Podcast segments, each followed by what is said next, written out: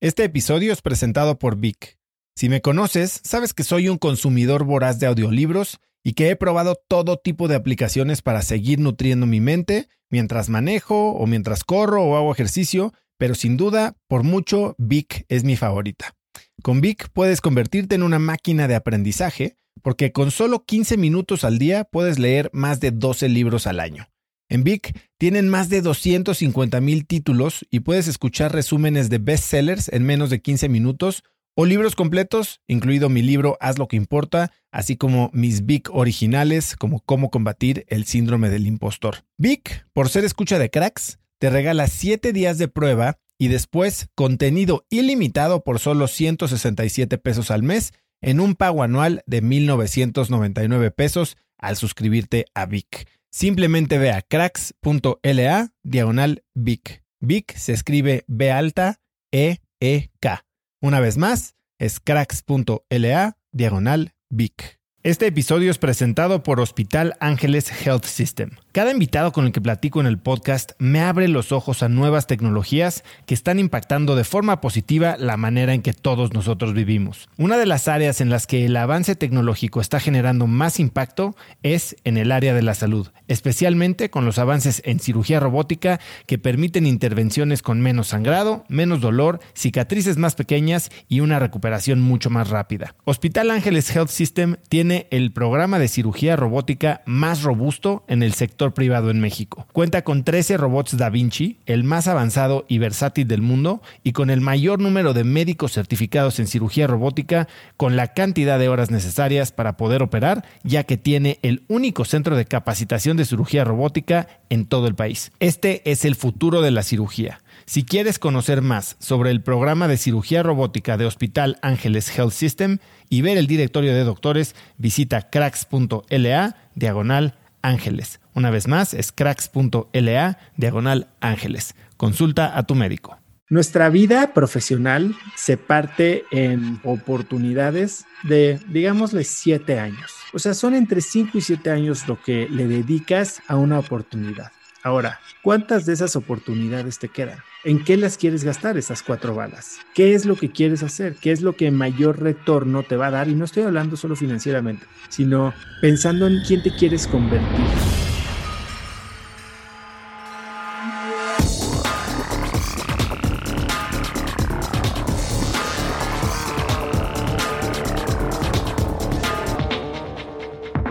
Hola y bienvenidos a un nuevo episodio de Cracks Podcast. Yo soy Oso Traba y entrevisto cada semana a las mentes más brillantes para dejarte algo único y práctico que puedas usar en tu vida diaria. Siguiendo la tradición, para los dos episodios de fin de año, convoqué a las personas que escuchan Cracks para enviarme sus preguntas y responderlas en vivo. Recibí cientos de preguntas y estas son las que creí que tocaban los temas más buscados por esta comunidad.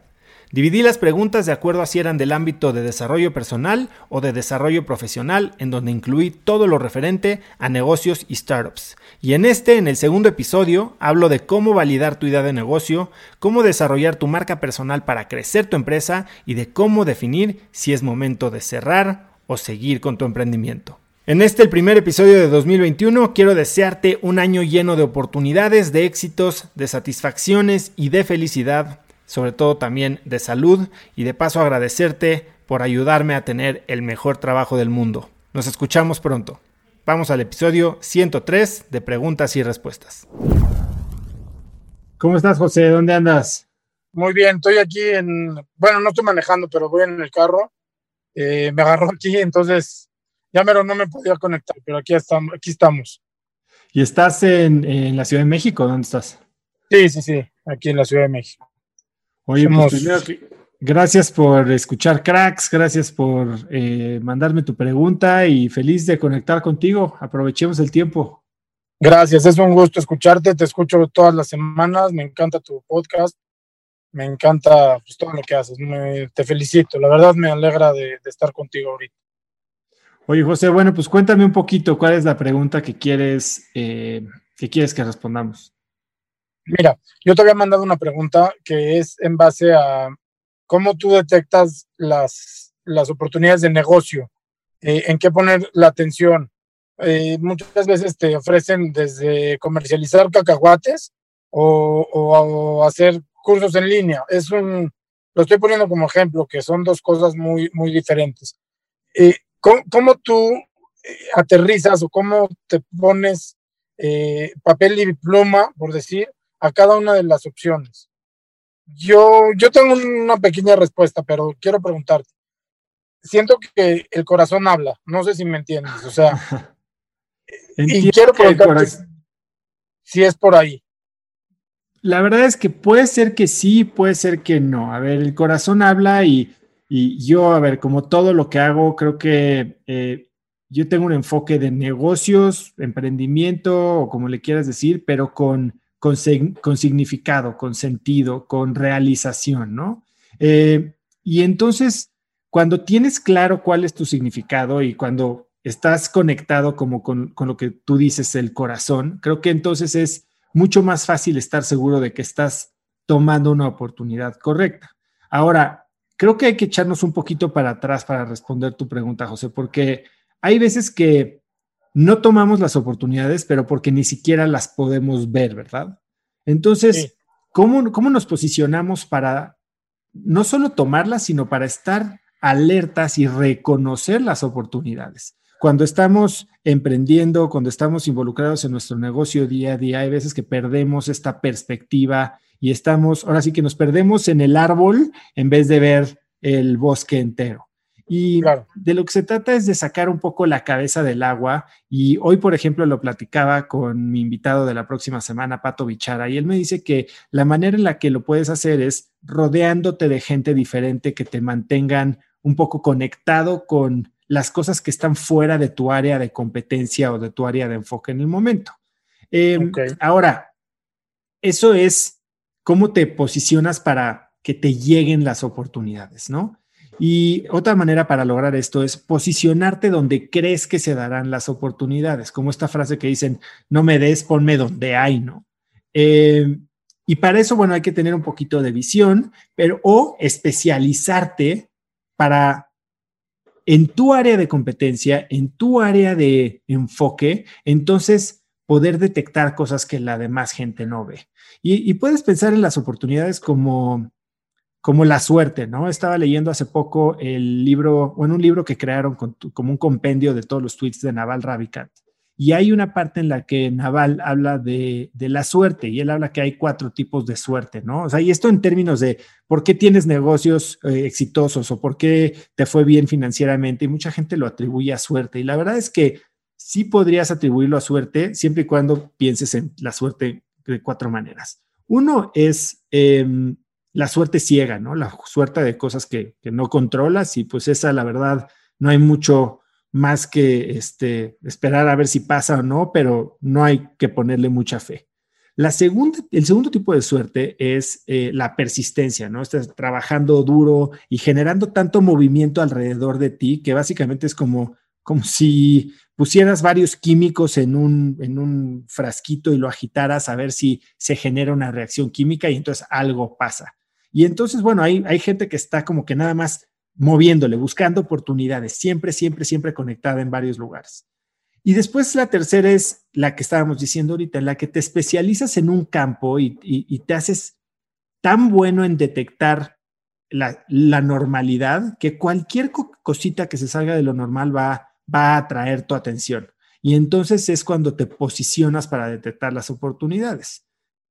Ahí es cuando tienes que entender si la vas a a poder capitalizar. Y la cuarta, que es un poquito la más difícil, es no solo cuando te estás especializando en un tipo de negocio al grado de que puedes detectar las anomalías que generan oportunidades, sino cuando te generas esta reputación, cuando te haces de la fama de que eres el tipo de persona que hace que las cosas sucedan o que puede hacer negocios o conectar gente. Y entonces, el ejemplo que pone Naval es, si te haces un super crack en buceos de aguas profundas, por ejemplo, y, y entonces haces, tienes esta fama de, de hacer buceos en aguas profundas que nadie más se atreve a hacer. Y entonces alguien encuentra un tesoro hundido que no pueden sacar porque pues no saben cómo van a llegar por ti, ¿no? Y entonces básicamente estás creando tu propia suerte o estás capitalizando en la suerte de alguien que la tuvo fortuita o suerte ciega, pero tú habiendo creado la propia tuya. Ahora, ¿cómo, la, cómo, cómo evalúas? Porque igual y estás haciendo muchas de estas cosas, ¿no? O sea, si me dices, oye, me están buscando para hacer cursos en, en línea y también para comercializar cacahuates, pues puede que este, seas de estas personas que están muy conectadas a muchos tipos de ambientes diferentes. Algo que, que yo hago con la gente a la que asesoro, algunos empresarios y demás, es, haces un, una matriz. Eh, y esta matriz identificas, no sé, cuatro, cinco, seis de los factores o las variables sobre las que vas a calificar tu, eh, tu oportunidad. Tal vez una de ellas es un poquito menos tangible como el corazón, ¿no? Entonces, una puede ser, oye, eh, capacidad de retorno, tamaño de, la inversión necesaria, eh, tiempo que me requiere, me caen bien mis socios potenciales, me gusta la industria. Y la última es, lo siento en, el corazón. Y entonces, de una manera numérica, asignas del 1 al 5 o del 1 al 10 y empiezas a comparar bajo las mismas reglas, básicamente estás generando un, algoritmo de evaluación para tus oportunidades, porque ¿qué es lo que pasa? Si no tienes un sistema, si no estableces una metodología de evaluación de una, de una serie de oportunidades, entonces, para gente como tú o como me suenas que eres, que eres como que muy curioso, de repente nos, nos vamos por lo que, lo que más brilla en ese momento y no necesariamente estamos siendo objetivos. Y probablemente un día te despiertas con un corazón más generoso que otros, ¿no? Y eso puede hacer que estés tomando decisiones sin mucho enfoque, aprovechando oportunidades que no necesariamente están alineadas con lo que quieres lograr en términos financieros, profesionales, de tiempo y hasta de, de desarrollo personal o de vida y, cuando logras implementar un sistema muy sencillo, ¿eh? no estoy hablando de nada complicado, pero saber cuáles son las cinco o seis áreas que te interesaría cubrir o con las que calificarías no solo esta oportunidad, sino todas las oportunidades que se te presenten y las pasas por el mismo filtro, al final del día vas a poder hacer dos cosas. Uno, decir, oye, si no pasa de promedio eh, de la calificación X, entonces ni siquiera la voy a considerar. Y dos, tal vez no puedes tomar todas las oportunidades que se te presentan, entonces las puedes rankear. Y cuando ranqueas, logras lo que creo que es eh, eh, eh, la herramienta más útil en cualquier situación de productividad, de inversión y demás. Logras priorizar, logras optimizar tus recursos y entonces dedicarle a lo que ya tienes certeza que quieres hacer, toda tu energía, todo tu enfoque, todo tu tiempo y ahora sí que darle, darle gas, ¿no? Buenísimo, pues muchísimas gracias, Oso. Me encanta tu visión, la forma en la que lo planteas y lo, lo explicas. Te agradezco mucho. No, hombre, nada, José. Eh, ¿Algo más que te pueda responder? Aprovechando que nos quedan unos minutillos. pues nada, ya tomé tu curso y pues ya ahí se, se resolvieron muchísimas dudas. ¿Cuál, te echaste ahorita? Eh, podcast. El de podcast. Buenísimo, pues eh, ahora ya, sabes que tienes acceso a ese curso también. Eh, ya, lo vi, está excelente. Está excelente. Buenísimo. De hecho, voy a escribir ahí en el, en el feed para, pues, para ver si me dan algunas recomendaciones, algunos consejos los, los compañeros. Y tú. La comunidad está buena, claro que sí. Pero lo tuyo. Te agradezco mucho, Muchísimas gracias. Muchas gracias a ti, José. Que estés muy bien. Un abrazo. muchas felices fiestas. Gracias. Saludos. Bye. ¿Cómo estás, Natalia? Hola, qué gusto verte. Igual, ¿tú cómo estás? También muy bien. Te agarro en el coche, ¿dónde estás? Bien, bien. Bueno, me disculpo. Estoy en El Salvador y estoy en la playa, de hecho. Pero afuera hay mucho ruido, entonces me vine acá al carro. Muy bien, pues dime, eh, ¿cómo puedo ayudarte, Natalia? Pues la pregunta que te envié es, cuando estás pensando en, una nueva idea, ya sea de emprendimiento, de producto, em, ¿qué sistemas o modelos mentales usas para darle forma, para testearla em, y para pues ver si vale o no vale la pena pues trabajar en ella? Bueno, eh, es una muy buena pregunta y creo que hay mucha gente que se la puede estar haciendo. Yo creo que hay dos fases de la respuesta a esta pregunta, Natalia. La primera es cómo decides a qué industria o en qué tipo de producto empiezas a hacer todo este análisis de describir, definir, testear, entrevistar y, buscar mercado para un producto. Y la otra es ya cuando lo haces o cómo lo haces. La primera es, a ver, yo, yo lo que te diría, y como yo he pensado, y tal vez nunca lo pensé así eh, antes, hasta hace no tanto tiempo, ¿no? Eh, yo era alguien que me llegaba una oportunidad. Nunca he sido el, el, hombre de las ideas, ¿no? Yo la verdad es que no soy esta persona que ve el nicho y se lanza por él. Y a mí, al menos en mis dos empresas que he empezado antes de Cracks, eh, me las propusieron y me invitaron a, una, a desarrollar una idea en donde alguien ya veía una oportunidad. Creo que eso tiene una ventaja y una desventaja. La ventaja es que, bueno, pues no tienes que tener la idea, ¿no? Entonces ya llega alguien como con una visión y tú te puedes subir a ella. Ahí donde está el error y cuál es la desventaja que tal vez no te abre la puerta tanto y si no tienes la disciplina tanto a dos cosas. Uno, a identificar si de verdad es algo en lo, con lo que conectas o si simplemente es una oportunidad, como puede haber muchas. Como leía una frase de Seneca hoy por la mañana que decía, el que no conoce a qué puerto va, no tiene, o para quien no conoce a qué puerto va, ningún viento es favorable. Entonces es, un poco lo mismo. Cuando no sabes qué es lo que quieres lograr, entonces tal vez corres el riesgo de ser presa del canto de las sirenas de la primera idea que se te atraviesa, ¿no? Eh, y entonces, bueno, tal vez eso me pasó un poco, tal vez como que checó dos o tres de mis cajitas en las que decía, bueno, me interesa, se me hace que puede estar divertido, pero no me acerqué al problema de una manera estratégica y bien pensada, analítica, como tal vez lo haría ahora o la próxima vez que empezara un negocio, si lo que quisieras empezar un negocio muy grande, ¿qué es lo que haría? Trataría de identificar una tendencia en el mercado, trataría de identificar un, mercado potencial gigantesco, eh, donde hubiera eh, jugadores tal vez establecidos, pero muy, muy fragmentados donde hubiera tal vez oportunidad de introducir una nueva tecnología o una nueva manera de hacer las cosas para capturar un mercado y, resolver un problema que de verdad exista en mucha gente. Entonces, y eso ya después pues lo empatas con cuáles son tus intereses personales, ¿no? Yo como le digo a la gente que tal vez está dejando, se está quedando sin trabajo o está saliendo de un proceso educativo como de una maestría o está tal vez saliendo de una empresa que vendió o que quebró, es un buen momento para de verdad, si no tienes prisa, pensar muy bien las cosas en no qué quieres hacer, sino en dónde te quieres posicionar. O sea, es esta idea de dónde ves que va a venir la ola y entonces párate enfrente de ella, ¿no? O sea, porque es muy diferente tener que remar contra corriente o bracear muchísimo para agarrar una ola que tal vez ya pasó y, ser como un Me Too, como tratar de eh, imitar a, a, más gente porque ves que están teniendo éxito en el mercado.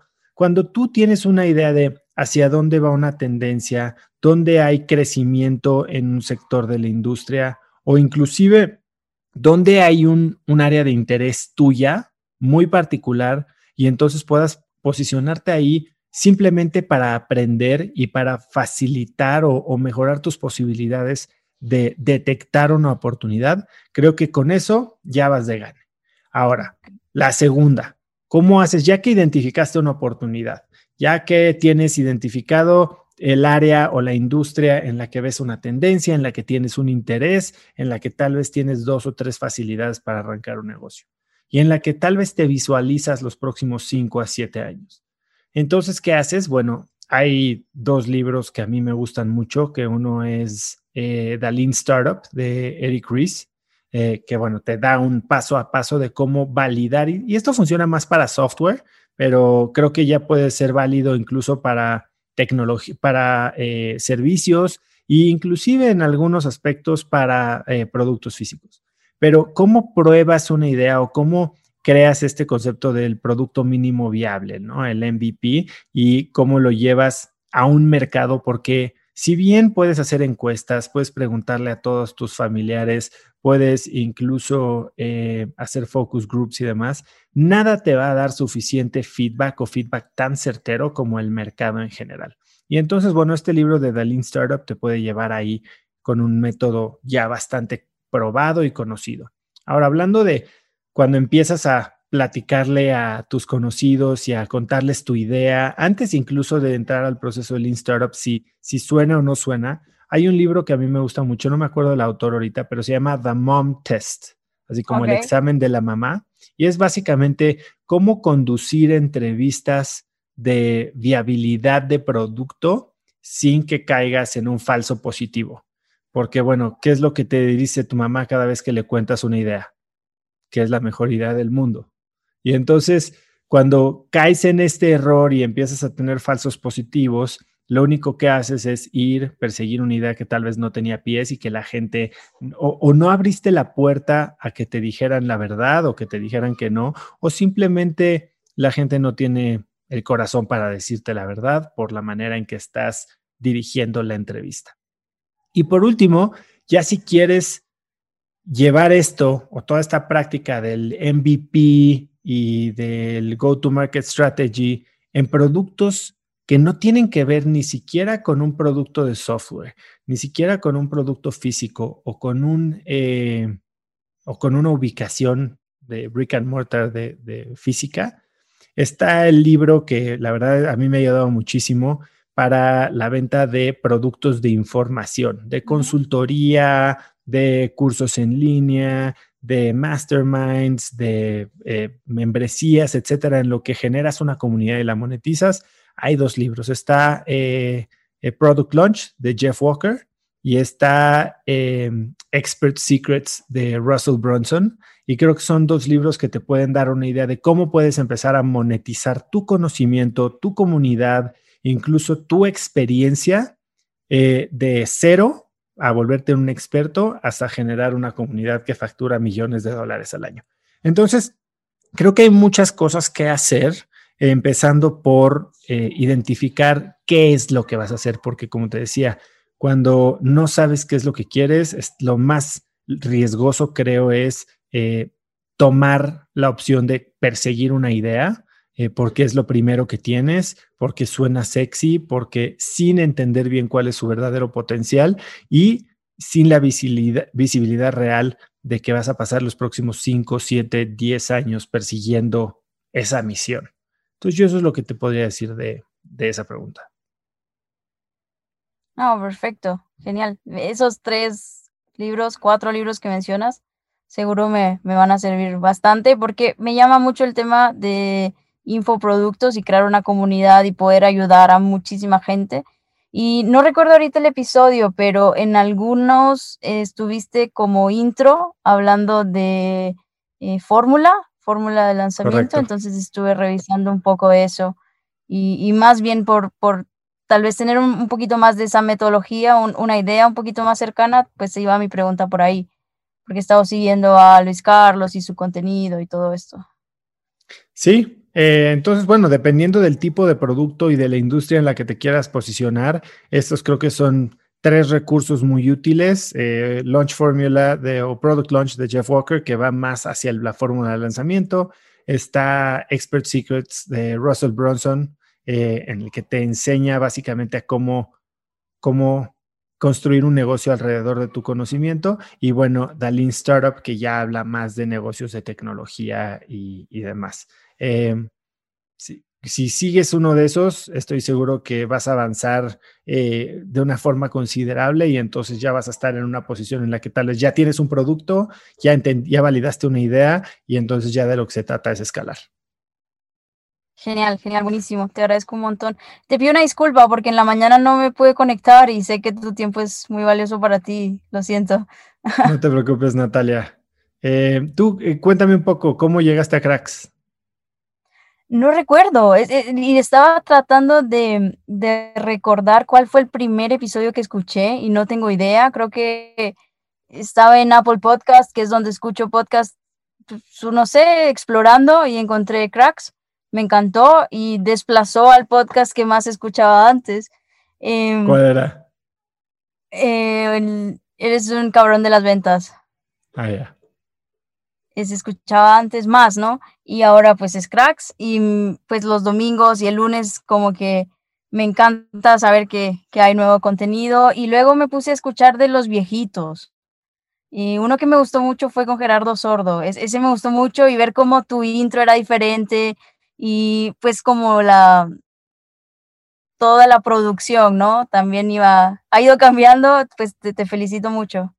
Muchas Yo te escucho normalmente en Guatemala, pero ahora pues, por, las, por las fiestas ando aquí en mi tierra, que es en El Salvador, y, pero normalmente te escucho allá, que es donde vivo, en Guatemala.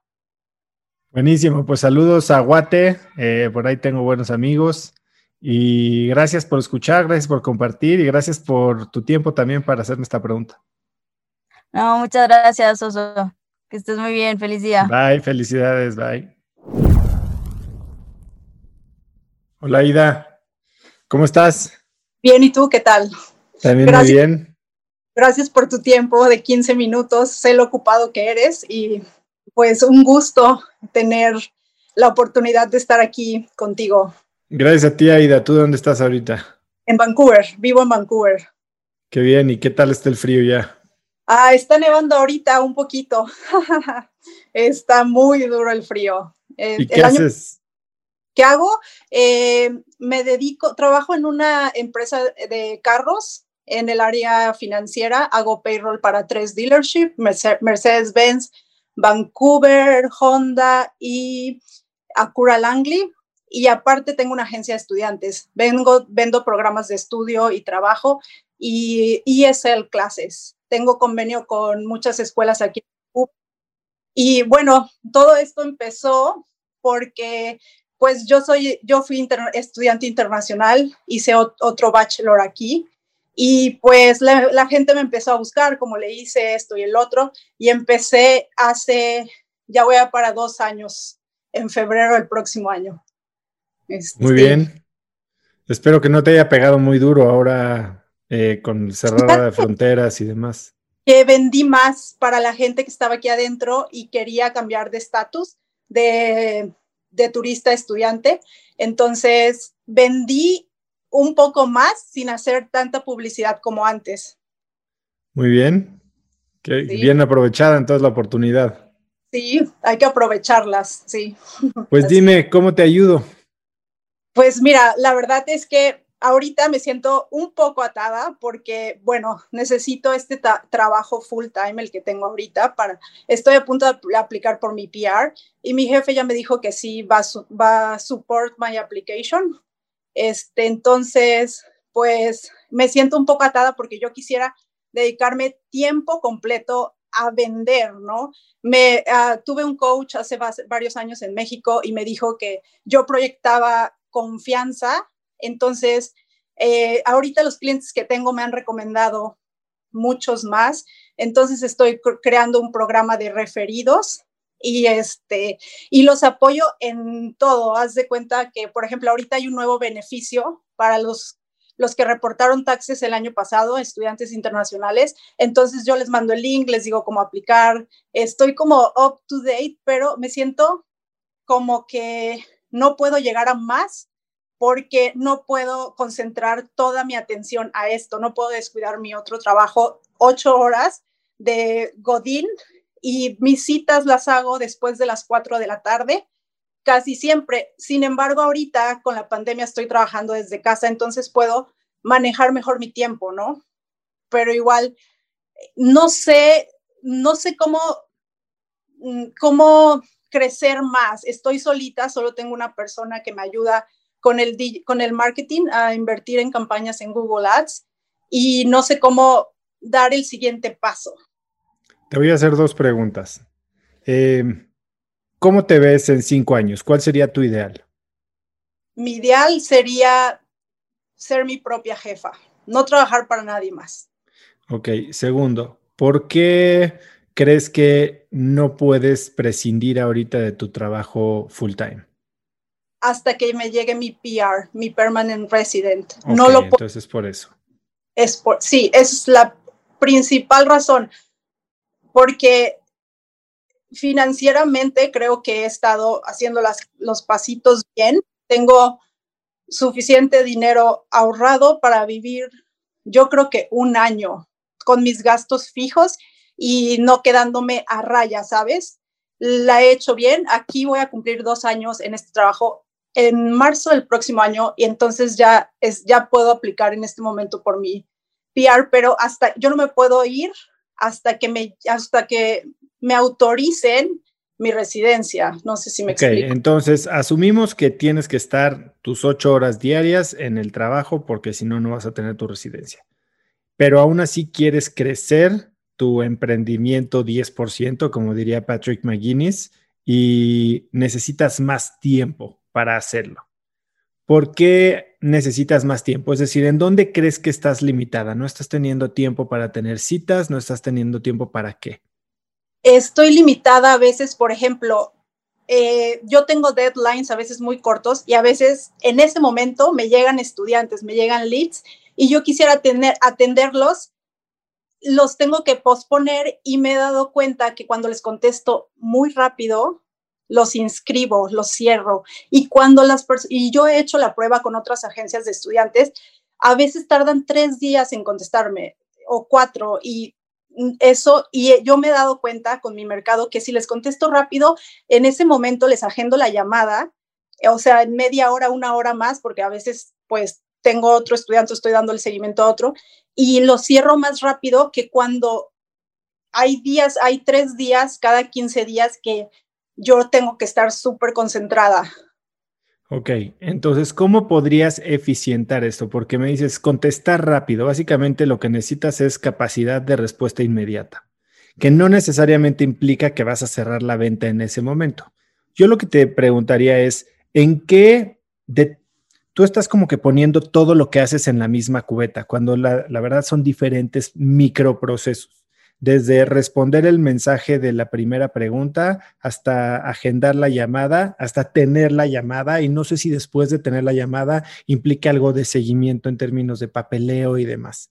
Tú ahorita lo pones todo junto y dices, claro, no tengo tiempo, pero ¿cuál de todas estas, digamos, cuatro que acabo de decir es la esencial en la que tú agregas el mayor valor? Supongo Cuando- que en el cierre, en el cierre, la llamada de cierre. Cierre, sí. Ok, entonces, ¿cómo podrías agendarte tú más llamadas de cierre en tu horario sin que, eso, sin que eso implique que tienes que esperar a que tengas ese horario para dar esa primera atención? Bueno, podrías establecer sistemas de eh, atención robotizada o automatizada, podrías tener un chat en tu sitio en el que tal vez sí puedes responder por ahí, o inclusive tener a un becario o a un asistente virtual o algún empleado de medio tiempo en México, que no tiene que ser en sueldo canadiense, respondiendo a esas eh, primeros inquiries, a estas primeras preguntas y agendándote en los momentos que tú ya de designaste, con la idea de que no sean más de 24 horas después la llamada de venta. Tú lo que quieres es que haya inmediatez en la atención, pero eso no significa que la llamada de venta es en ese momento, sino que el, el, estudiante potencial se sienta atendido, se sienta cuidado.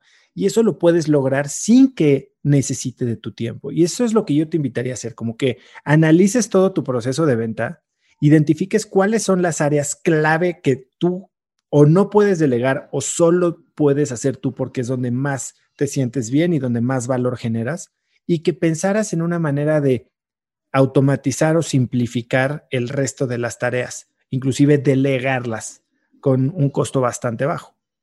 ¿Cómo tengo un, yo contraté a una persona en México el, el, año pasado, diciembre, enero y febrero. En tres meses no hizo ninguna venta y ahí estaban los generadores de lead. Ojo. Fue mala contratación. Ojo. No la estás contratando para vender, la estás contratando para agendar. Quiero que entiendas la diferencia. La venta la vas a hacer tú. Okay. Eso es lo que tú haces bien. de todo el proceso de ventas, hay una parte que es la clave, que esa no la quieres ahorita soltar, que es donde tú eres una máquina. Todo lo demás, como agendar, mandar mails de seguimiento, recordarle que tiene la cita, eh, responder la primera pregunta de, oye, ¿hay alguien ahí? Eso no lo tienes que hacer tú. Tú eres la closer, por decirlo así. ¿Cómo delegas o automatizas todo el proceso antes de la llamada y después de la llamada de cierre para que el tiempo que tú dedicas a esto sea exclusivamente en cerrar? Ok, entonces mi contratación fue mal, mala porque yo lo contraté para cerrar. Y le pedía resultados y no, no. En aquel tiempo yo todavía estaba desde la oficina. Entonces a mí me costaba mucho trabajo atender una llamada en ese tiempo de 8 a 4 y pues quise pasárselo a alguien para yo no tener esa carga y le y nunca vi ni un cierre. Entonces di las gracias y yo tomé acción, dije, me voy a organizar mejor y empecé, este, la persona que me hace el, las redes, la social media en México, él pone, sí pone eso, mensajes automatizados, pero después empiezan a preguntar cosas más detalladas y ahí es donde yo me desespero porque yo ya les quiero llamar en ese momento. Exacto. Entonces lo que puedes hacer es establecer un sistema en el que las respuestas automatizadas, si usas un sistema de chats o lo que sea, pueden ser automatizadas, pero no las tienes que hacer tú. Puedes armar eh, respuestas enlatadas. Tus FAQs, ¿no? Las preguntas más frecuentes, ya tienes un parrafito que responde esa pregunta. Vas a ver que si respondes las 10 preguntas más frecuentes, vas a estar respondiendo el 90% de las preguntas que te hacen. Y que el siguiente paso sea, ¿por qué no agendamos una reunión para explorar qué es lo que más quieres? Y entonces tú define un tiempo todos los días o cada dos días en tu horario en el que puedas decirle a esta persona que te está ayudando, que tenga acceso directo a reservar la llamada. Y entonces un estudiante que está eh, preguntando puede en ese momento decir, perfecto, me parece que te podemos ayudar muy bien, ¿por qué no agendas o agendamos desde ahorita la llamada en el próximo slot que tengas disponible? Y entonces si tú aprovechando que estás haciendo home office, poder definir algún horario en el que sea lo menos intrusivo con tu trabajo o incluso fuera de horario de oficina pero creo que ahora sí lo podrías empalmar un poco, incluso hasta en tu hora de lunch, eh, para, si existen llamadas de cierre, hacerlas en el slot más inmediato posible y tú sí hacer esas, pero que no signifique que o, o haces todo o no haces nada. Creo que eso es lo que tienes que dividir. Sí, perfecto. Me parece excelente. Muchas gracias, muchas gracias. Como con todos los procesos, Aida, lo que hay que hacer es entender que un problema, como lo definimos, no necesariamente es la realidad. Nosotros vemos esta gran maraña que es toda la tarea, cuando la realidad es que son muchas tareas chiquitas. Y de toda esta gran maraña puede que solo haya un 8% que sí tiene que hacer la persona clave y el resto es simplemente administrativo o basura inclusive. Entonces, ¿cómo puedes identificar? Analiza todo tu proceso de ventas. Elimina lo que no se tenga que hacer simplifica los procesos. Después automatiza lo que puedes y automatizar implica también crear estas respuestas enlatadas, sistematizar el, el, proceso en sí y después delega lo que no sea clave para que así te asegures que hora que le dedicas tú es una hora dedicada a la parte más importante y en donde más valor se genera. Y es así como vas a poder escalar sin tener más tiempo hablo muchísimo de esto en el programa de Crack del Tiempo que, que lancé hace unas semanas. Sí, me, me gustaría eh, inscribirme en, en, él. Estoy esperando, estoy este, ya cierre de año, posiblemente en enero. Lo, Seguro, ahí te esperamos. Estoy preparándome para mi examen de inglés de la residencia, que lo tengo el próximo domingo, mi trabajo más la agencia, entonces ahí vamos cerrando bien el año. Pues me parece muy bien. Creo que estás haciendo algo que para mucha gente tal vez no era opción antes y ahora lo estás aprovechando. No solo eh, pudiste darle la vuelta a tu negocio para capitalizar en una nueva necesidad de tu mercado, cuando podría parecer que era al revés. Y estás aprovechando esta oportunidad de, de manejar un poco más libremente tu tiempo al tener home office y no tener que estar sentado en una oficina 9 a 5, ¿no? Entonces, eh, hazlo de una manera inteligente y estoy seguro que vas a tener mucho éxito. Muchas gracias, muchas gracias, Oso. Un gusto. Gracias por tu tiempo y gracias por todos los consejos. Ahí te voy avisando qué tal me va.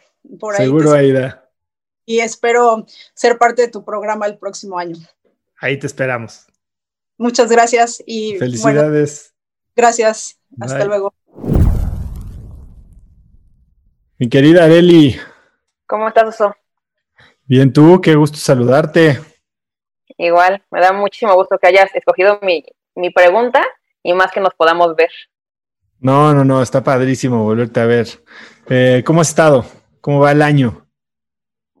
La verdad, creo que ha sido mi mejor año con muchas, muchas variantes, pero adaptándome. O sea, creo que con el, el bootcamp que estuvimos ahí, o sea, le dio un giro porque fue precisamente cuando empezó la pandemia, eh, que toda la gente, bueno, que todos estuvieron en, o nos mandaron a las casas y empezamos a trabajar ahí y fue como un cambio de, mentalidad. Entonces, a partir de ahí creo que ha ido cambiando mi, vida para bien, en lo personal y en lo, y en lo laboral, este, y pues trabajando.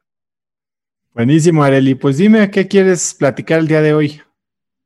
Mira, lo que, una de las preguntas que, que coloqué y que me interesa mucho saber es, yo, sé que lees mucho, que escuchas muchos eh, bueno, audiolibros, aparte tomas muchas notas en los Kindle, todo. ¿Cómo dosificas esa información? ¿Lo lees? ¿Cómo tomas las notas importantes? ¿Dónde las guardas? Para que en un futuro las puedas consultar. Sí, la verdad es que eh, sí, sí es algo que hago ya bastante sistemáticamente porque, a ver, es difícil, ¿no? Eh, estar leyendo tantas cosas y después saber de dónde fue y cuándo usarlo. Entonces, yo lo que he desarrollado es una manera de archivar eh, las cosas que me interesan para consulta posterior. Y eso no te garantiza que vas a guardarte todo. O sea, a final del día, no sé si te, si te ha pasado que lees un libro ahorita y subrayas unas cosas y si regresaras al libro en sí en cinco años, probablemente todo lo que subrayaste no sería importante para ti y lo volvieras a leer, encontrarías muchas cosas nuevas, ¿no? Entonces, mi método, pues no, no sé si sea el mejor o si es infalible, pero para lo que lo quiero me ha funcionado muy bien. Y lo que hago es, dependiendo de, de dónde lea o cómo lea o cómo consume el contenido, eh, es el camino que sigo.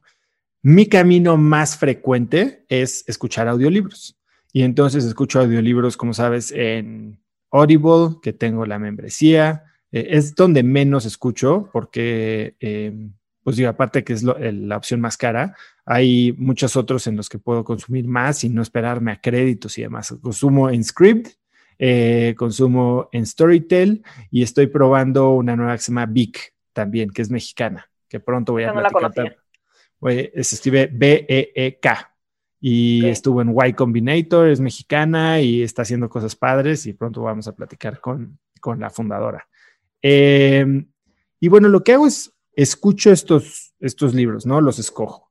Eh, los empiezo a oír normalmente más rápido de lo normal, a veces 1.5, 1.7, 2x de velocidad. Y lo que hago es que siempre tengo un en Notion, que es una aplicación eh, gratuita que puedes usar como para tomar notas. Antes usaba Evernote o mi blog de notas en el iPhone, pero Notion me está funcionando bien porque es bastante más flexible, puedes compartir y puedes buscar de una manera muy fácil.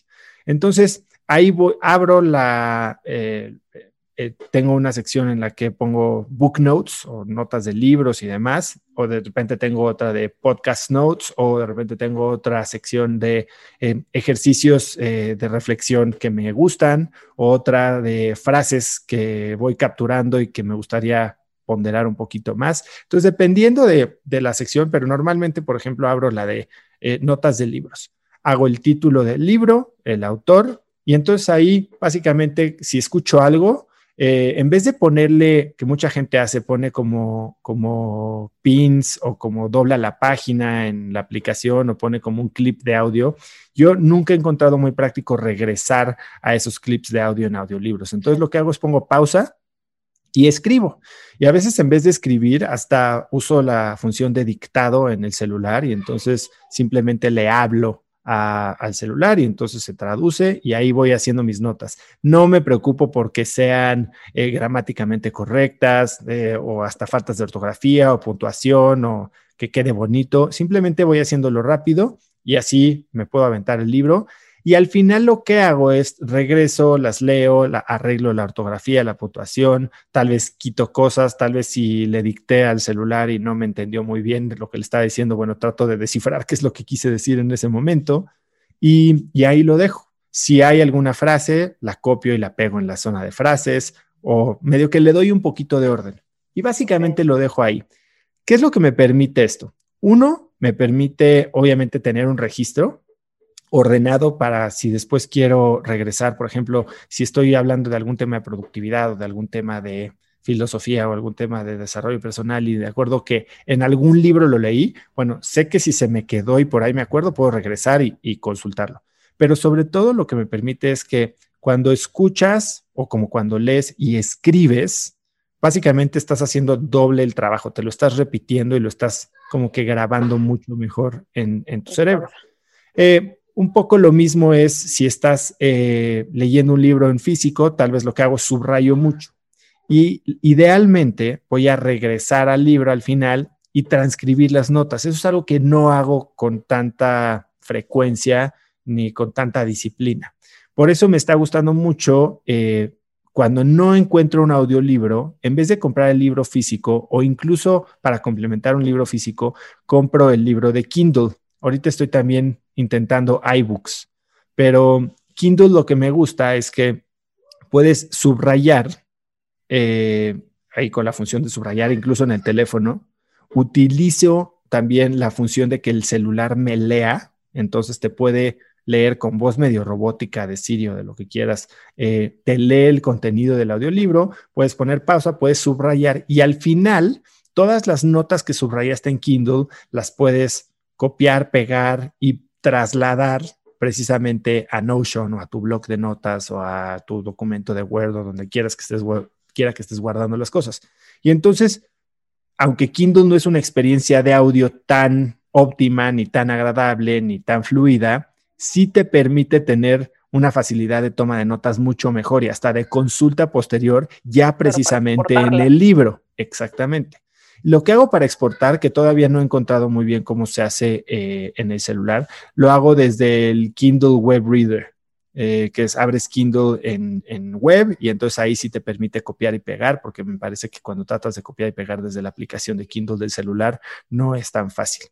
Y entonces, bueno, es básicamente un proceso de consumo, de asimilación durante el tiempo que estás eh, transcribiendo o releyendo las notas y después de archivo para consulta posterior.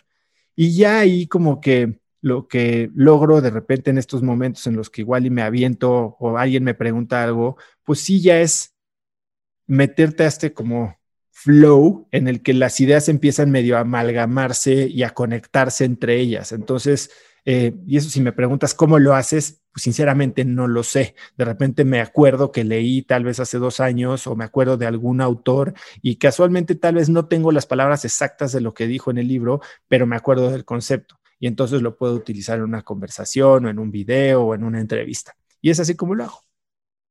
sí, quería meterme más a cómo realmente sacas el provecho o sacarle el mayor provecho a, a la lectura, al electrónico, cómo, cómo se combinaba porque pues no siempre estás en el, o sea, el libro que lees posiblemente no lo puedas aplicar en el momento y ya en vivencias posteriores ya es cuando tal vez te, hace sentido, te hace clic y quería saber cómo lo, cómo lo llevas para sacar el mayor provecho de esta, de esta información que es importante. Y, bueno, eso es cuando ya estás en libros, pero pues hoy probablemente consumes mucho en podcasts o eh, consumes mucho en YouTube o documentales o TED Talks. Entonces, lo que hago es, si hay alguna persona que me interesa, la empiezo a seguir en Instagram o en Twitter. O eh, si veo un documental, veo si es un autor, busco si tiene algún libro y entonces lo guardo para postear. Tengo una lista interminable de libros que no sé si voy a poder empezar. Eh, pero sí, idealmente es ir teniendo como un repositorio en el que puedes tener como tu, lista de contenidos por consumir y una vez que los consumes, bueno, pues todo este análisis o, resumen eh, que te permita consulta posterior. Ok, perfecto. Pues voy a tomar eh, más de la, de la, información que me compartes porque yo en Evernote igual llevo las notas de los, de los libros para tratar de hacerlo, pero no sabía cómo llevar el tema del papel, porque sí lo subrayo, pero ahí lo, lo, dejaba, ¿no? Y tal vez tenía un poco también de duda del, del Kindle, cómo sacarle provecho, y esa, esa, era la pregunta más, más importante que tenía para, para hacerte. Y aprovechando el tiempo, ¿hay algo más con lo que te pueda ayudar? Sí, ¿cómo, eh, cómo le haces para, yo sé que estás, muy enfocado y que tienes de las, las em, tus empresas y que has sido, por lo que he escuchado en los podcasts, has ido soltando un poco y te dedicas nada más a lo más importante. ¿En qué momento te sientas a, analizar o a, detallar tu calendario, tu programación? Porque si, bien sé también que, bueno, eh, que, tu agenda la, respetas perfecto, que llevas un, procedimiento muy detallado de, qué actividad realiza, qué genera valor, qué no genera valor, pero ¿cómo, cómo empiezas a planear, por ejemplo, en el, el 2021? ¿Cómo, sabes qué día le tienes que dedicar a cada una de tus empresas o en qué momento te tienes que sentar o cuáles son estos clics de control que debes de llevar en cada una de las compañías. Es una pregunta bien interesante porque no tengo una planeación de, oye, todos los miércoles son de InstaFit y todos los martes son de Cracks. No, tengo, por ejemplo, los lunes, jueves y viernes, sí sé que esos días tengo disponible para grabar eh, podcasts. Entonces, cuando le doy un link a mis invitados, solo pueden reservar lunes, miércoles, lunes, jueves y viernes. Eh, pero básicamente voy planeando semana a semana o como a mucha gente le comparto estos links, eh, ellos van reservando y eso va armando mis semanas, ¿no? Y cuando sé que tengo que separar algún día, lo hago precisamente eh, los domingos, me hago un review de cómo se va, cómo va a pintar la semana y me aseguro de separar los espacios que necesito para cosas que me importan. El ejercicio de priorizar, si bien se puede hacer hacia adelante y obviamente tienes tus tres áreas de la vida en las que más le quieres dedicar, creo que necesita ir apretando las tuercas constantemente porque empiezas a, sobre todo cuando estás empezando un nuevo proyecto o empiezas un nuevo negocio o contratas a una nueva persona que necesita eh, entrenarse, probablemente empiezas a hacer más cosas que rápido tienes que empezar a delegar o a soltar o eliminar. Entonces, es un proceso de ajuste y de iteración continua en el que cada cuando reviso mi calendario, cada que siento que ya estoy haciendo, que ya estoy perdiendo control o que ya estoy haciendo más cosas o que no estoy teniendo tiempo para lo que sé que es más importante. Entonces, regreso lo meto al embudo del enfoque que puedo eliminar, simplificar, automatizar o delegar. Y es, es muy constante el proceso de limpieza y no es como que me espero y cada tres meses tengo que revisar mi calendario. Básicamente es tener el pulso y, al utilizar el calendario como una herramienta no solo de calendarización futura, sino de... Eh, de registro de lo que estás haciendo. Entonces puedo voltear y ver la semana pasada, ok, si me sentía abrumado esta semana, qué tipo de actividades fueron las que más tiempo me quitaron, en donde menos valor estaba generando o las que podría tener ayuda para, para liberar tiempo. Y entonces constantemente estoy em, iterando y ajustando a qué le dedico tiempo y no. Y obviamente hay situaciones, yo siempre digo, ¿no? La idea es que nunca haya cosas urgentes. La idea es que siempre estés dedicándote a lo importante, porque lo urgente es algo importante que no se atendió a tiempo pero hay veces que salen oportunidades que quieres aprovechar y que están alineadas con lo que quieres lograr y, que entonces implica que tal vez por un periodo corto, por ejemplo, cuando yo creo un programa nuevo, sé que son semanas de eh, que, me van a tomar más tiempo generar cierto tipo de contenido. Pero después, por ejemplo, ahorita que acabamos de lanzar Crack del Tiempo, que pasé los últimos dos meses armando el contenido, ahorita siento que, que ya tengo más tiempo libre. Entonces, bueno, vamos a, ajustar qué es, eh, para qué lo voy a usar o cómo lo voy a aprovechar para que no nos pase eso de tienes tiempo libre y lo terminas malgastando. Claro, ok. Pues muchas gracias porque lo, quería saber para, para 2021, ¿qué, ¿qué, puedo tomar de lo que, de lo que aplicas, que sé que te, que te está llevando al éxito, ir eh, aplicándolo yo también en, en mi vida diaria, ¿no? como dice el podcast. Buenísimo, Areli. Pues me da mucho gusto saludarte, te deseo un gran 2021 y seguiremos por aquí en contacto. Un abrazo fuerte, oso. Bye. Bye. Juan Carlos, ¿cómo estás? Oso, ¿cómo estás? Un gusto. Muy bien, muy bien, igualmente. ¿De dónde eres? De Asunción, Paraguay. ¿Y estás ahorita ahí? Estoy ahora acá, sí. ¿Qué tal tu audiencia por tu audiencia paraguaya? ¿Cómo, es que llegaste a Cracks en Paraguay?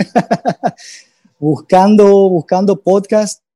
O sea, el, como mi inglés es medio limitado, trato de buscar podcasts que, que tengan ese contenido de desarrollo personal y encontré algunos que no, no, me gustaban tanto, o sea, eran como muy aspiracionales, muy como eh, ideales. Y de repente encuentro cracks, creo que escuchando otro podcast, en algún podcast que, que o te entrevistaron o te mencionaron. Estaba en la cinta haciendo un poco de gimnasia, pongo y te juro, desde el primer capítulo una cosa, un, un enganche así, me pareció un contenido muy bueno, te quería felicitar por eso, de paso por los 100 programas, contenido muy útil, muy práctico, muy bajado a tierra, bueno, desde tu propia experiencia también, así que está genial, o realmente felicitaciones. Muchas gracias, Juan Carlos, y la verdad que, que bueno saber que hasta allá está llegando, cracks. Dime, ¿cómo puedo ayudarte? Oso, tengo un, bueno, te cuento rápidamente mi historia, ¿no? Yo trabajo en publicidad, eh, varios años en agencias y bueno, desde, hace cinco años como consultor independiente. Tengo algunos clientes, eh, algunos trabajos de consultoría y un poco el, el, formato que vengo trabajando es el, de la, el del pago por proyecto. ¿verdad? Aquí se maneja mucho o el fee mensual, que es como un, es prácticamente, ya lo probé también y es como muy, creo que entregarle la vida a tu cliente porque por más que lo pongas en, lo pongas por escrito, terminas haciendo la tarea del hijo del cliente, ¿verdad? Así que eh, probé eso y bueno, eh, a raíz de esa experiencia empecé a trabajar por proyectos, para que como que me daba más tiempo y también era como un trabajo puntual tras otro, por más que no era tan estable como el FI que me permitía planificar el año. Y hoy estoy, estoy en un momento en el que puedo crecer con los clientes, ¿verdad? Puedo, incluso me están pidiendo desarrollarle como un, como un trabajo más integral que el, ir haciendo proyecto por proyecto. Y estoy en esa, ¿verdad? En encontrar como un modelo de negocios que no sea como el fee, que ya comprobé que para mi, que para mi estructura y por cómo me manejo eh, me va a consumir eh, mucho tiempo pero también, como te digo, ese trabajo por, por proyecto es como limitante, ¿verdad? Es como que me hace, por un lado, como que me abre la puerta a que, a que otro proveedor, otra agencia desarrolle lo que yo no desarrollo, que, que, está pasando un poco eso. Y bueno, y ahí estoy, ¿verdad? En esa, en esa encrucijada, ¿verdad? De, el, y otro tema también de que al trabajar proyectos independientes, siempre pude, pude contratar eh, eh, staff de acuerdo a lo que iba necesitando. Y, y, eso también, ¿verdad? Pensar en armar una estructura fija, los pros y los, los contras. Estoy en esa, eh, gracias a Dios, con un problema bueno que es el crecimiento para el año que viene, pero también viendo cuál es la mejor forma, ¿verdad? Y desde ahí, si sabes de algo útil y práctico. Cuéntame algo, Juan Carlos, ¿qué tipo de servicio es el que más te contratan? lo que, en lo que, lo que hoy es mi fortaleza son, son los trabajos que tienen que ver desde el, desde el comienzo de la campaña, como que crear un concepto para una marca y desarrollarles todas las piezas que tienen que ver con, esa, eh, con ese concepto. No, no, no, no, no estoy muy metido en la ejecución, en la planificación de redes, eh, que, y, y, ahí es donde, es donde estoy pensando si crecer o no. Em, pero sobre todo estoy en esa primera parte, ¿verdad? Del concepto y el, y el bajar eso a una, a una estrategia de una campaña. Y entiendo los riesgos. A ver, siempre es mucho mejor tener una suscripción, ¿no? Un ingreso recurrente que te permite planear, que como tú dices, cierra un poco la puerta que un competidor se pueda meter. ¿Qué es lo que te da miedo de continuar con la estrategia de ingreso recurrente? Que por un lado parece que no se están respetando los límites y por otro lado te está dando miedo crecer tu equipo fijo, entre comillas. ¿Por qué es eso? Exacto.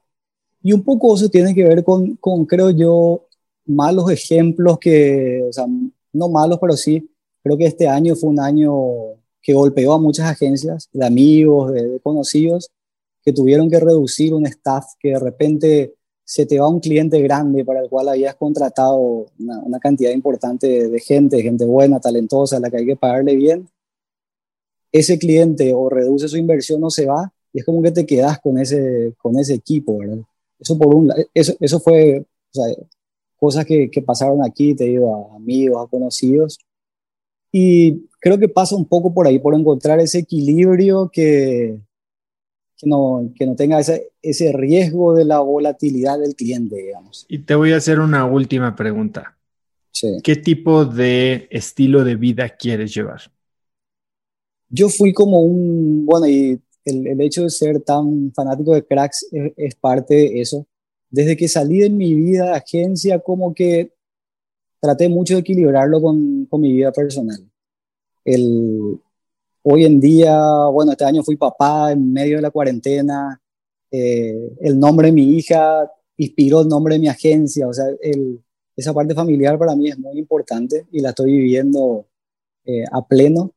Y un poco lo que yo busco es ese equilibrio, equilibrar el trabajo que lo que trabaje, que, que, mi trabajo me permita tener la vida que yo quiero y sobre todo disfrutar mucho eso, ¿verdad?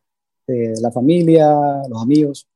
Porque veo que lo que puedes hacer, Juan, es hacer una mezcla. No tiene que ser ni de un lado ni para el otro. Creo que podrías tener, especializarte y volverte esta persona que es el aliado. Creo que tu parte creativa es la menos estandarizable, por decirlo así eh, podrías tú ser esta persona de confianza de los clientes que crea el concepto de la campaña. Podrías hasta incluso cobrar un retainer, una iguala mensual, un, fee fijo que tenga como mínimo cierto número de horas y empezar a implementar sistemas de tracking de horas y de educación a tus clientes para que sepan si un requerimiento va a requerir una, dos, tres horas, o si les quedan o les sobran, eh, o si se acabaron las horas. Y en eso como que tener una base. Y estas mismas horas poderlas escalar conforme a otros servicios que te pueden ir requiriendo. Con tu base baja y un, un mínimo de horas, entonces tienes como que este ingreso que te permite establecer un, no solo una relación consistente y constante y como de cabecera con tus clientes, sino también tener un poco de seguridad y planeación. Y por otro lado, creo que puedes abrir tu suite de productos que le ofreces a tus clientes sin que seas tú quien los hace y ojo, sin que los tengas tú de planta. Yo creo que el mundo ha cambiado muchísimo ya en los últimos años, pero sobre todo en 2020, porque muchas de estas personas de la agencia, incluso las agencias, se están dando cuenta que pueden tener un pool de talento de calidad, porque sí, entiendo lo que dices. Cuando recluto a alguien y lo tengo in-house, me puedo asegurar de que el talento es mejor.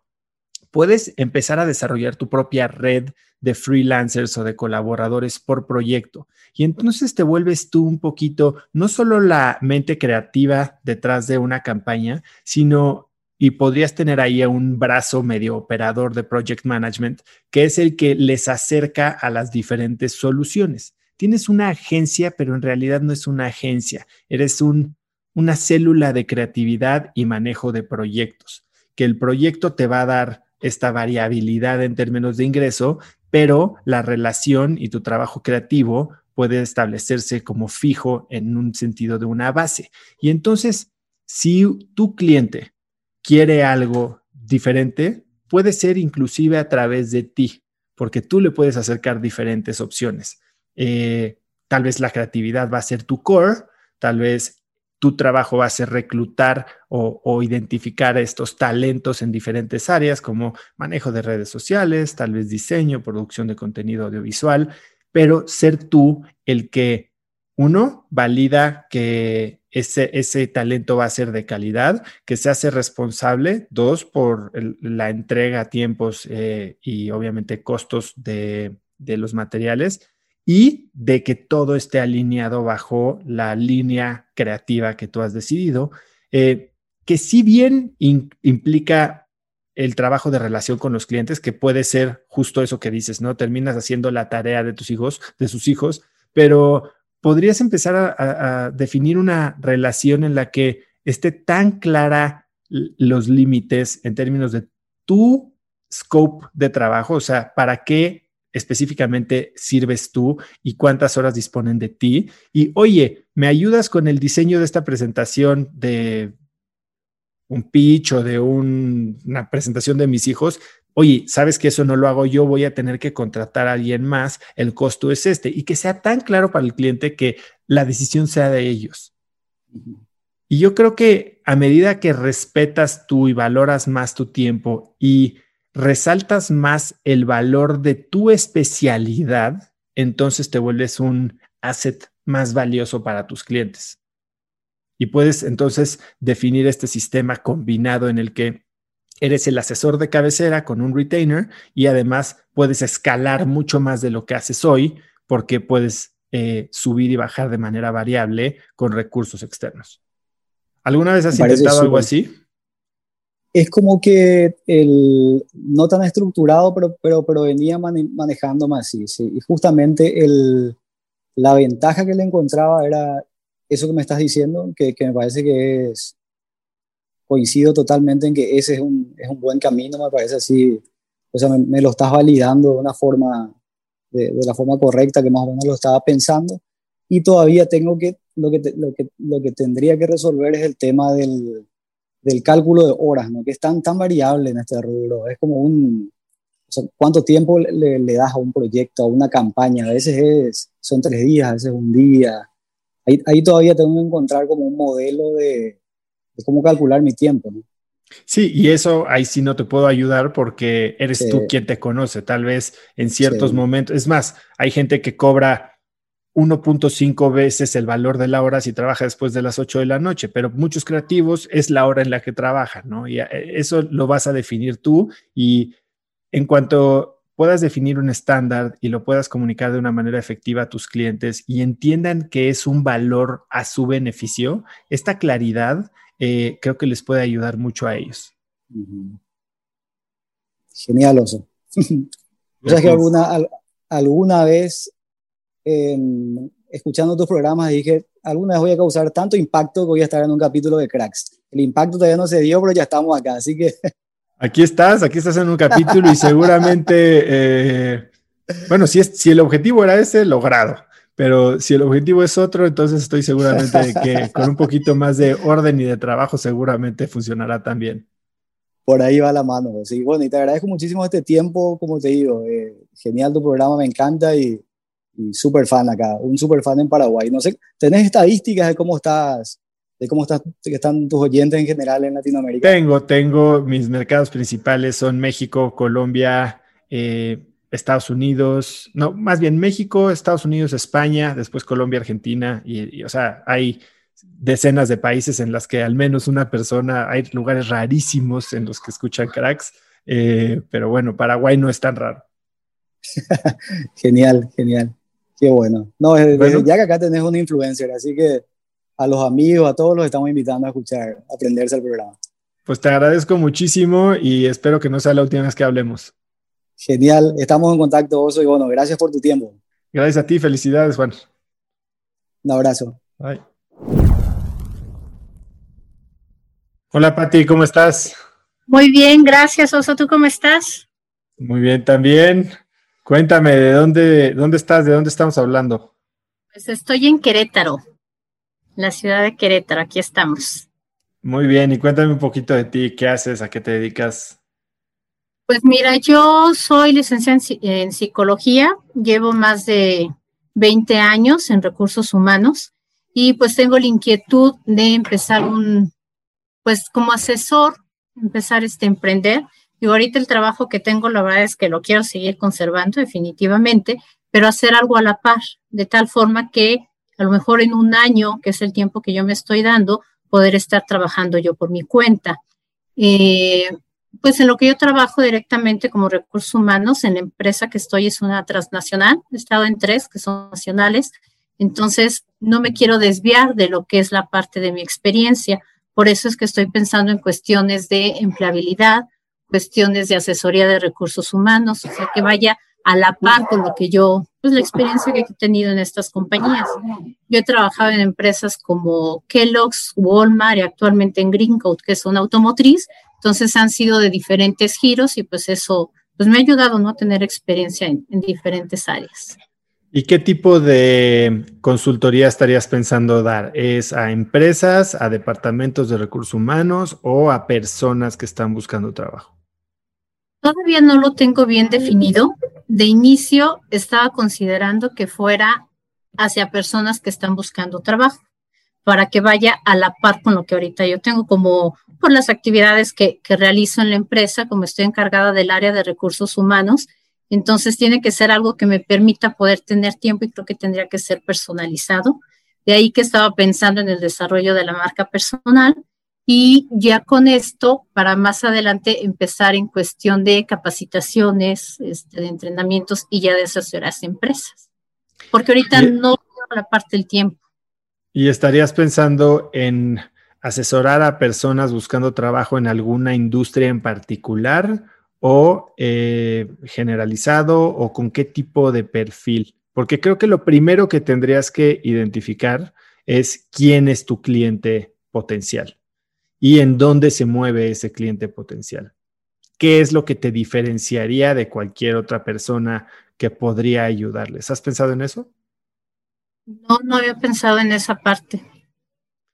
Bueno, esa es una parte muy importante porque cuando no tienes claro quién es tu cliente, entonces, no importa lo que digas, muy probablemente no vaya a caer certero con nadie, ¿no? A mí uno de los errores principales que yo cometí cuando iniciamos Instafit, que es una de mis empresas, es que nunca identificamos bien al inicio para quién era este producto. Era un producto de ejercicio en línea, como hoy hay muchos, pero eh, al principio no sabíamos si era para bajar de peso, para subir de músculo, para tonificar, para mujeres, para hombres, para jóvenes, para gente más grande, para gente primeriza, para gente más experimentada. Y como no sabíamos eso y no tuvimos la disciplina ni la visión de definir eso desde un inicio, todo el presupuesto que gastamos en crear una marca y en hacer marketing y llegar a audiencias, bueno, pues sí, llegábamos a mucha gente, pero al ser todo para todos, no eres nada para nadie. Y entonces eso nos ocasionó que nunca conectamos con nuestra audiencia potencial.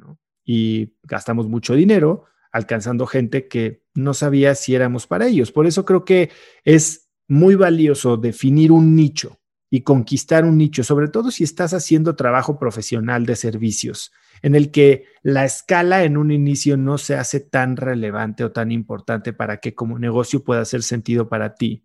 Lo que quieres es ser la opción obvia para alguien de algún tipo de perfil. Imagínate que eres la persona que sale y dice, soy la persona, la única persona o la mejor persona en el mundo para ayudarte a conseguir un trabajo de técnico de seguridad en plataformas petroleras. Bueno, no creo que haya muchas personas de esas.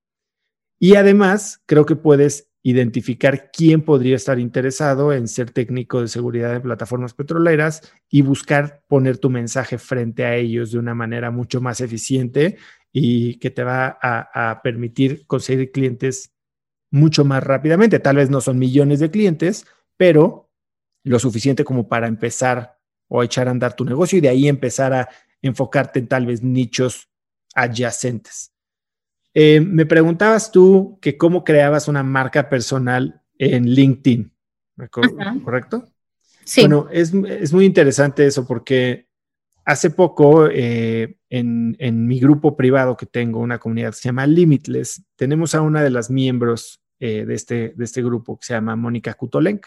Y Mónica es asesora en recursos humanos y nos dio toda una masterclass de cómo construir nuestra marca personal y cómo aumentar nuestro network dentro precisamente de LinkedIn. Y me pareció muy interesante porque ella separa muy bien lo que hace la marca o una empresa de lo que hace la persona o el ejecutivo de la empresa. Y lo que hace la marca es como ella lo decía, poner un, stand en una feria, ¿no? Y podrás dar flyers y lo que sea y tener tu stand muy bonito, tu booth, pero eso en realidad no es lo que genera conversación. Lo que genera conversación y lo que genera una relación con una audiencia o con un mercado es lo que hace la persona, el ejecutivo o la persona que está atendiendo este stand y en este caso tú, que tú eres la persona que va a establecer las relaciones. Y habla exactamente de, cómo pensar en LinkedIn como en una gran feria profesional, ¿no? Y ella lo que recomienda es identifica cuál es tu tema, identifica cuál es tu ángulo, que es lo que acabamos de hablar y después empieza a pasar tiempo generando conversaciones y conversaciones no enfocadas a venderte, sino a establecerte como una verdadera experta en esa área que te interesa a ti. Entonces puede que empieces a seguir a gente de ciertas industrias, si es lo que te interesa a ti, y ver lo que postean ellos y entonces ofrecer ayuda, agregarles valor. Si alguien tiene una pregunta, comentas una respuesta o conectas con alguien más. Si alguien tiene una opinión sobre alguna situación o compartió un artículo, tal vez complementa su opinión con tu opinión. Y de esta manera, la gente que empieza a interactuar con estos posteos, incluso de personas que no son tú, van a ver tu participación ahí. Y a la larga, conforme te estableces tú como un experto o como alguien que conoce sobre un tema y entre más definido y más particular y, más clara sea tu opinión sobre un tema o tu postura, mucho más identificable vas a ser. Y eso es a lo que a lo que quieres llegar. Quieres ser una persona muy fácil de encasillar, por decirlo así. Esta es la persona perfecta para X, Y o Z en una industria en la que tal vez hay poca gente que ofrece el servicio que tú ofreces y que puede entonces diferenciarse para una persona que está necesitando algo como lo que tú en última instancia vas a vender. Lo que primero quieres hacer es establecerte como experto y al final, si lo haces bien, las ventas llegarán a ti de forma de pregunta. Oye, entonces veo que sabes mucho de esto. ¿Me podrías ayudar a esto otro? Sí, claro que sí, así es como trabajo. Sí, de hecho, este, pues tengo el gusto de conocer a Mónica también por las redes. Hace poco tomé un curso con ella. Entonces ya empecé a ver esa parte de, de LinkedIn que comentas. ¿Y tú qué otras, otras ideas pudieras tener que me aportaran para la parte de este, marca personal? Mira, dentro de marca personal hay muchísimas cosas, ¿no? Y establecerte como un experto en eventos presenciales, eh, dar pláticas, conferencias, aunque sean gratis, puede ser algo muy bueno. Ahora, esto no está sucediendo hoy, hoy están sucediendo en línea. ¿Y de qué manera te, estableces como experto? Bueno, pues yendo a donde está la gente del gremio de la industria que a ti te interesa, te interesa más.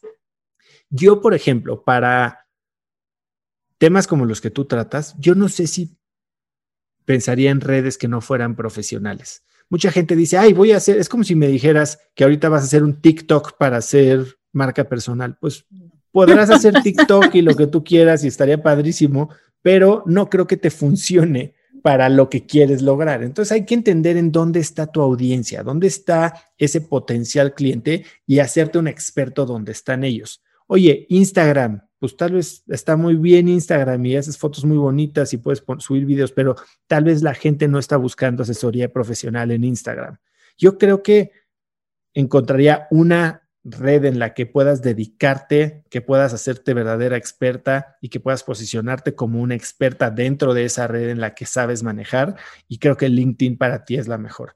Yo no te diría, oye, empieza a hacer un podcast, que es algo que yo hago, porque tal vez no es el camino más corto. Eventualmente, tal vez sí quieras hacer un podcast. Eventualmente, tal vez sí quieras hacer un video de YouTube, que eso es otra cosa, ¿no? Eh, hay mucha gente que no le acomoda pararse enfrente de una cámara. Y tal vez como primer paso sea algo amenazante o algo que intimidante.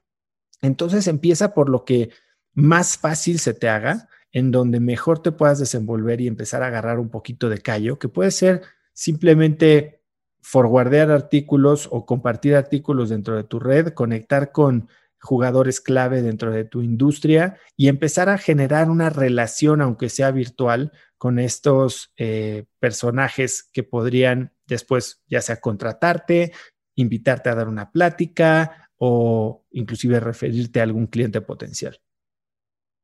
Sí, digo, de alguna forma, eh, pensaba en la parte de la empleabilidad, así como comentas de, de LinkedIn y demás, en cuestión de los tiempos. Digo, con todo lo que, lo que has dado del DMS, la verdad que me ha servido muchísimo. En cuestión laboral, ahora sí, en mi tiempo laboral me he estado muy enfocada hacia lo que importa y sí he visto mucho el, el avance en esa parte, pero me falta precisamente poderme dar el tiempo para que a la par en lo que pues pasa todo esto de la pandemia y demás, pues ya ver en un futuro este, el, el poderme independizar. Me parece muy bien. Y si dentro de tus áreas de interés está desarrollarte mejor profesionalmente y lo tienes claro como parte de tu estrella de la vida, que es algo de lo que hablamos en DMS, en Crack del Tiempo, eh, pues entonces haz tiempo para pasar 15 minutos al día tal vez en LinkedIn, empezar a desarrollar estas relaciones y ver de ahí hacia dónde se mueve. Con lo que eh, te he estado escuchando de todo lo que has emprendido, y estuve analizando el fin de semana a ver cómo voy a aprovechar estos 15 minutos en cosas que importan. este, para poder emprender, en algún momento tú recomendarías iniciar con algún capital? Creo que es una pregunta muy estándar, pero que no ve la foto completa del emprendimiento. Primero es, ¿qué vas a emprender? Si vas a emprender un negocio como el que me estás hablando de consultoría y de asesoría, necesitas cero capital. Es el negocio más rentable del mundo cuando estás vendiendo tu propio conocimiento. ¿Dónde eh, empiezan los costos? Cuando lo que estás vendiendo es tu tiempo. Entonces, cuando quieres pasar de ser alguien que vende su tiempo y vende su conocimiento a alguien que escala y construye un negocio que trabaje para ellos, o para ti en este caso, entonces ya puedes hablar de capital. Yo no me frenaría hoy porque no tienes capital, porque dime para qué lo necesitarías. Es que el, capital en sí no es ni, un, ni una herramienta eh, obligatoria ni la solución a todos tus problemas. Es más, hay veces que el capital lo único que trae son más problemas cuando no sabes en qué invertirlo adecuadamente para generar un retorno. Entonces, yo diría, ¿qué quieres lograr y qué necesitas para lograrlo? En un primer paso.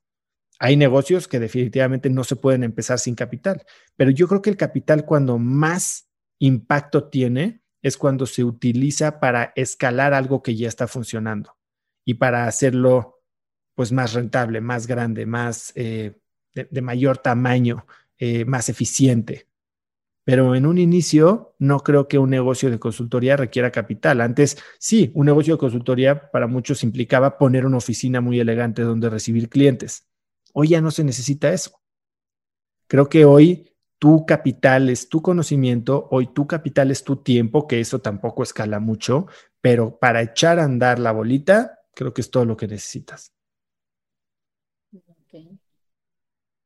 Muy bien pues me quedo con varios puntos para poder estar trabajando en, ese enfoque que no había identificado hacia qué, hacia qué sector, hacia qué niveles, porque finalmente la empleabilidad pues va desde los medios, los directivos y demás. Entonces tengo esa parte no la había, no la había Exacto. Y entonces es por eso que es tan importante, porque es tan aplicable en tantas industrias que si llega siendo un todólogo, entonces vas a tener poco impacto, poca profundidad. No es lo mismo querer trabajar con la persona que conoce a todos los directivos de las empresas de aeronáutica en el Bajío mexicano que a una persona que tal vez conoce a cualquiera porque se metió a LinkedIn y no tiene una relación profunda con ellos, ¿no? ¿En dónde te quieres especializar? Creo que ese es el trabajo que tienes que hacer antes de salir, porque una vez que tengas esta estrategia de en qué te quieres volver la experta, mucho más fácil es que llegues ahí con menos trabajo. Perfecto. Pues muchas gracias, Pati. Te mando un abrazo. Muchísimas gracias y felicidades. Tus podcasts excelentes. La verdad es que no he terminado de escuchar los 100. Yo te empecé a escuchar a partir de la pandemia, pero la verdad es que muchas felicidades, de alto impacto. Gracias. ¿Cómo es que llegaste a Cracks? Por la entrevista que te hicieron este de rumbo del rumbo post-COVID. Ah, claro, ahí los y Alex. Ahí, exactamente. Entonces los empecé a seguir a ellos, y ahí llegué contigo y luego con Mónica y ya ha crecido mucho la red. Buenísimo, pues ahí Jorge Rosas también, otro gran queretano. Sí, excelente. Cuando lo entrevistaste, wow. Buenísimo. Súper, súper bien. Entonces, la verdad es que aprendiendo muchísimo.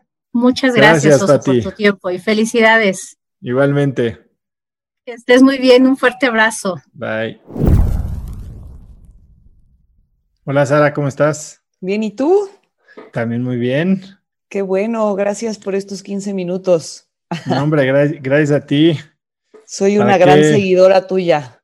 ¿eh? Cuéntame, ¿hace cuánto escuchas el podcast? Pues yo creo que lo empecé a escuchar en la cuarentena y ahora ya los domingos ya te caché que lo, lo pones antes y lo descargo para el lunes a primera hora empezar a escucharlo. O sea que ya voy al día. Me falta terminar el de, el de este lunes. Pero muchas felicidades, de verdad que, que es increíble lo que haces, las preguntas que haces.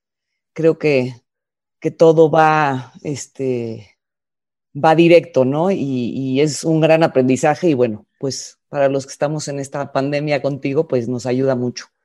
Muchas gracias, Sara. Cuéntame un poquito tú qué haces. Pues mira, yo, eh, mi vida, yo era Godín, fui 10 años Godín en IBM y era muy feliz de Godín, de ahí me cambié a otra empresa y hace cinco años una amiga o pseudo amiga me invitó a invertir para poner un hospital veterinario, ¿ok? Y entonces, pues yo conseguí toda la lana, todo, total, pusimos un hospital veterinario y a los tres meses se acabó el romance con mi amiga y me quedé con un hospital veterinario sin tener ni idea de cómo se maneja un hospital veterinario. Afortunadamente, ya vamos a cumplir cinco años, le dimos, la, bueno, le di la vuelta en la parte administrativa yo, tengo una doctora que es la, la, la que sabe hacer las cosas, entonces hemos hecho buena mancuerna y ese es un negocio que no soñaba con tener, pero que me tocó tener por, pues, por decisiones. Y pues salió, ahí vamos saliendo adelante y afortunadamente en esta pandemia no hemos cerrado. Como somos sector salud animal, pues sigue abierto. Y hace tres años, mi hermano, se llama Fernando, él también era Godín, eh, renunció a su chamba y el tipo es un genio y y tenía un producto en mente, una startup de software, y me dijo, oye, pues ayúdame tres meses, este, échame la mano en, el, en este tema de, de, sacar adelante la compañía. Y pues eso fue hace tres años y entonces llevo tres años trabajando como en la responsable de operaciones en, en Wisei, así se llama, y además manejando el hospital.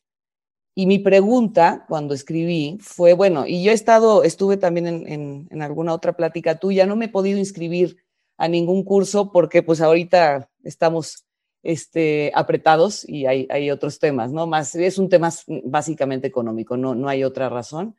Pero bueno, en, en Wisei es una plataforma súper interesante de formación y comunicación a través de celulares eh, para usuario final este, pero toda la administración se hace a través de un dashboard.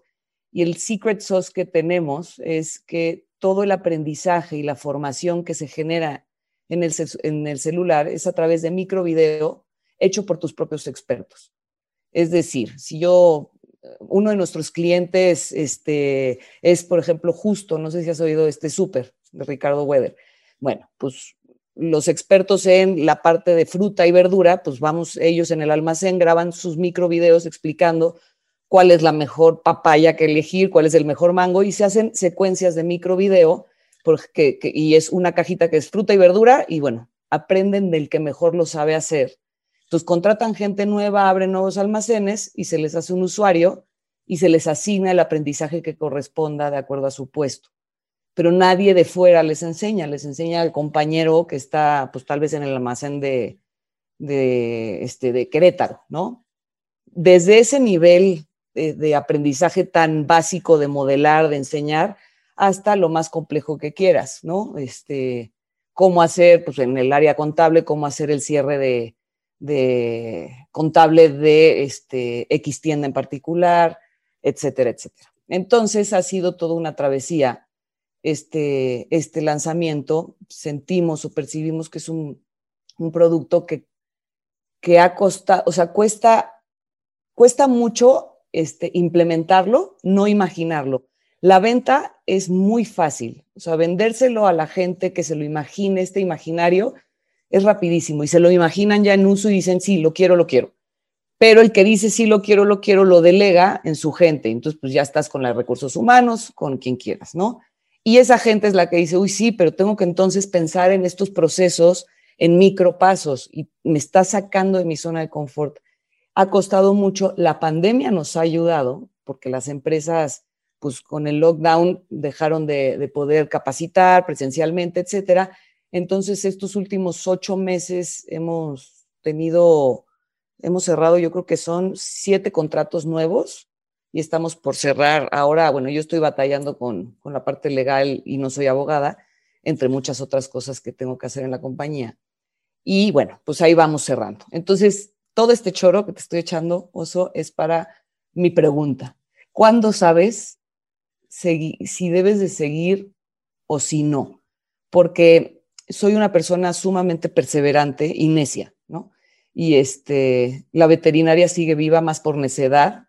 Ahora ya, ya llegamos al punto de equilibrio, ya estoy recuperando el dinero, pero mi esposo, mis amigos me decían, Sara, no puedo entender cómo sigues, ciérrala. O sea, tú ni sabes de eso, ¿no? Y yo, no, sí se puede, sí se puede.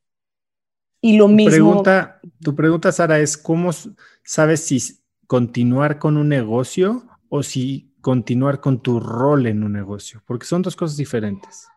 Pues sería en este caso, o sea, creo que mi pregunta salió más en un acto de desesperación de decir, no sé si estoy en lo correcto, volviéndome loca con dos trabajos, por un lado. Este, uno que aprendí a, amar y suena cursi, que es la veterinaria, y el otro que es mi pasión. La tecnología siempre ha sido mi pasión, desde IBM, este, pero que, requiere un nivel eh, de, compromiso de compromiso muy fuerte, un nivel de materia gris, como digo yo, muy fuerte. Entonces, al estar en las dos cosas a la vez, pues no estoy, siento yo, mi percepción es, no estoy dando ni en el 100% en el uno ni en el otro. Entonces me encuentro en esa, en esa situación. Creo que tu situación no es, eh, no es extraña, ¿no? Para muchos que de repente tomamos oportunidades o trabajos o perseguimos medio ideas oportunísticamente sin saber si encajan con nuestro plan de vida a largo plazo. y de repente nos encontramos medio que, ok, le dedico un poquito aquí, le dedico un poquito acá y le dedico un poquito acá.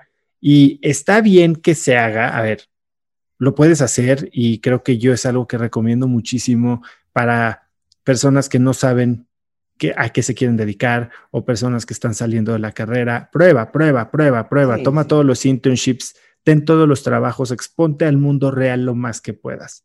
Ahora, cuando llega el momento de ser un fundador, ahí la cosa cambia, porque tú no puedes renunciar a tu emprendimiento. O sea, no puedes ser el, el, founder que levanta lana y se va. No puedes ser el founder que al final del día, si no estás tú liderando la visión, entonces la empresa probablemente no se vaya, al menos en, en los primeros años, ¿no? Entonces, creo que la decisión tiene que ser al principio. Ahora ya, ya estás en esta situación, ahora, ¿cómo, cómo la solucionas?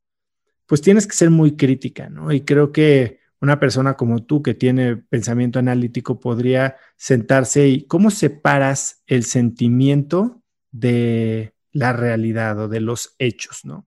Eh, hoy ya no es solo de, ah, bueno, pues ahí va, ya va jalando y ya pasamos lo peor. Eso en tu mundo y en mi mundo se llama el costo hundido. El hecho de que ya le hundiste cinco años no significa que le tienes que hundir los próximos cinco. Entonces, más que de costo y de recuperar costos, creo que lo que tienes que hacer es pensar en costo de oportunidad. Y el costo de oportunidad es todo aquello que estás dejando de hacer por seguir haciendo lo que estás haciendo ahora. O sea, todo lo que te cuesta o el potencial que dejas de ganar cuando tomas una decisión de hacer o no hacer una cosa. Entonces, en el caso de, y por lo que estoy leyendo, tú estarías pensando si seguir con el hospital, ¿no? Porque me parece que tu calling está, bueno, ese es, tal vez estoy asumiendo. Tu, tu calling y tu motivación en términos de challenge emocional, eh, challenge intelectual, está más en la tecnología y en WeSay y crees que definitivamente tiene un potencial, hasta si lo ves en reto personal, reto profesional y retorno económico, lo ves como algo mucho más escalable. Correcto. Que el hospital. Y tal vez el hospital lo que te está dejando ahora es este este sentimiento de, oye, ya le gasté tanto, le sufrí tanto, aprendí tanto y lo aprendí a amar, que tal vez hasta te estás engañando con esta idea de, es como las parejas, ¿no? Idealizamos, idealizamos lo que es. O sea, ponte a pensar, tú eh, disfrutas el tiempo que pasas en el hospital, disfrutas hacer el cierre eh, contable o administrativo. O sea, una cosa es que no te moleste, otra cosa es que lo disfrutes. Sí, tendría que ponerme a pensar o, también ya estoy acostumbrada, ¿no? Eso es una cosa y otra cosa es que lo disfrutes. Entras en flow y te despiertas un martes 30 de diciembre y dices, bien, hoy me toca hacer el cierre del hospital. No. Porque estoy apuntando, no, no, no. Derek Sievers habla en su libro Anything You Want y en su blog también de cómo toma decisiones. Y él, y lo platicaba yo con Marta de baile, si no es un hell yes, entonces es un no. Claro. Y oye, un eh, no es un hell yes. Sí. Entonces, piensa qué es tu hell yes, ¿no? Y hace poco también oía en un podcast a alguien hablando de cómo tenemos, y tal vez tú y yo todavía no nos llega tanto ese momento, pero piensa en esto. Nuestra vida profesional se parte en, digamos, balas o oportunidades de, digámosle, siete años. O sea, una persona, ¿cuánto tiempo estuviste en IBM? Diez. Diez. Eh, ¿Cuánto tiempo llevas en el, en el hospital? Siete. ¿Cuánto tiempo llevas? Digo, cinco. ¿Cuánto tiempo llevas acá en Wisei? Tres. O sea, yo llevo siete años en Instafit, estuve cinco en lo mío es tuyo. Eh, o sea, son entre 5 y 7 años lo que le dedicas si eres alguien serio y de compromiso y quieres hacer las cosas bien a una oportunidad.